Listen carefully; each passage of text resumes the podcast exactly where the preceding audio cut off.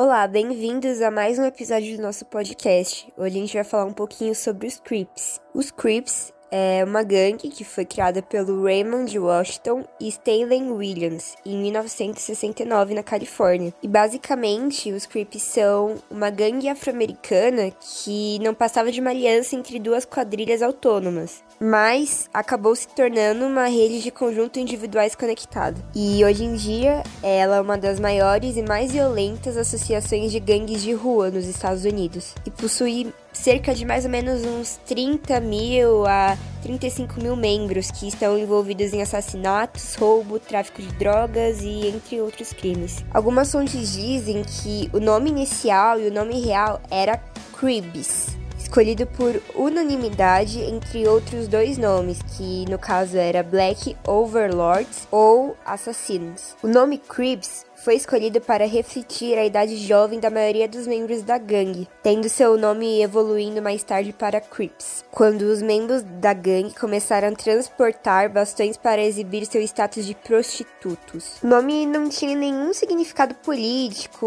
organizacional, crítico ou acrônimo, apesar de algumas pessoas acharem que isso, esse nome Crips é uma, é uma abreviação de Common Revolution in Progress sendo assim apenas uma sigla.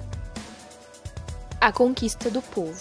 No começo, as lideranças que estavam entrelaçadas aos Crips elas não ocupavam a posição de líderes, elas não tinham o poder que o líder tem, porque com a estruturação dos Creeps havia mais de um líder, havia mais de uma pessoa que estruturou, colocou em prática a gangue dos Creeps. Então eles acabavam conquistando as pessoas, conquistando novos membros pelo seu carisma e a influência pessoal que essas pessoas exerciam na época. Na época eu quero dizer nos guetos, porque os negros eles sofriam grande repressão das outras camadas sociais estadunidenses e a grande maior parte dos membros dos Crips eram negros ou latinos.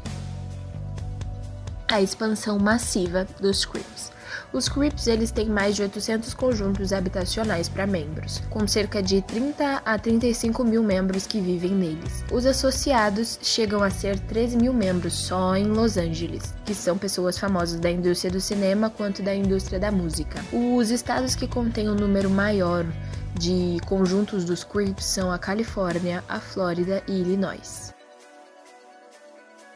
Os Crips, a gangue estadunidense, ela consiste em homens afro-americanos, alguns membros brancos, mas não comparado à quantidade de membros negros, asiáticos e hispânicos, entre outros membros. Em 1992, a polícia americana estimou que existia 15.742 milhões de membros Crips em 108 conjuntos habitacionais dos guetos.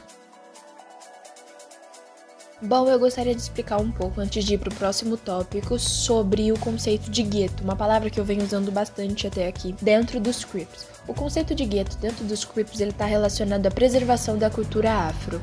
Por quê? Na época em que os Crips nasceram, os Estados Unidos vivia a Guerra de Secessão a guerra em que se separou brancos de negros, a guerra em que aonde tinha banheiro de negros, só negros entravam, aonde tinha banheiros de brancos, só brancos entravam. E ainda tinha aquela diferença de que o banheiro do branco era bem cuidado, o banheiro do negro era só um mictório, era só uma privada totalmente suja, totalmente sem limpeza, porque era assim que o negro era visto naquela sociedade. E um dos membros dos Crips falou uma vez: "Eu luto para que todos possam lutar após eu". Eles geralmente pegavam em armas para lutarem, porque eles não tinham acolhimento nem a proteção da polícia. A polícia branca matava negros. E na época, eles precisavam ficar vivos para mostrar para as pessoas o que eram os Crips.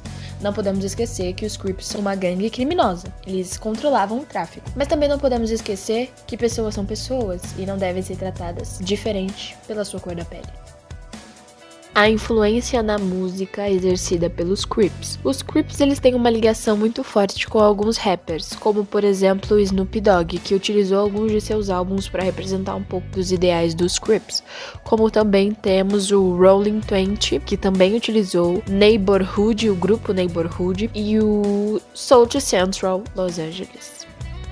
Temos também alguns rappers que depois fizeram filmes famosos, tanto na indústria de cinema americana quanto aqui no Brasil, como o Ice Cube, que ele fez aquele um filme bem conhecido, Querem Acabar Comigo. Ele é membro dos Crips, tem uma ligação muito forte com a gangue. E é isso, mais um podcast se encerra por aqui. Esperamos que tenham gostado e até a próxima. Lembrando que esse é o último episódio do canal Manhunt.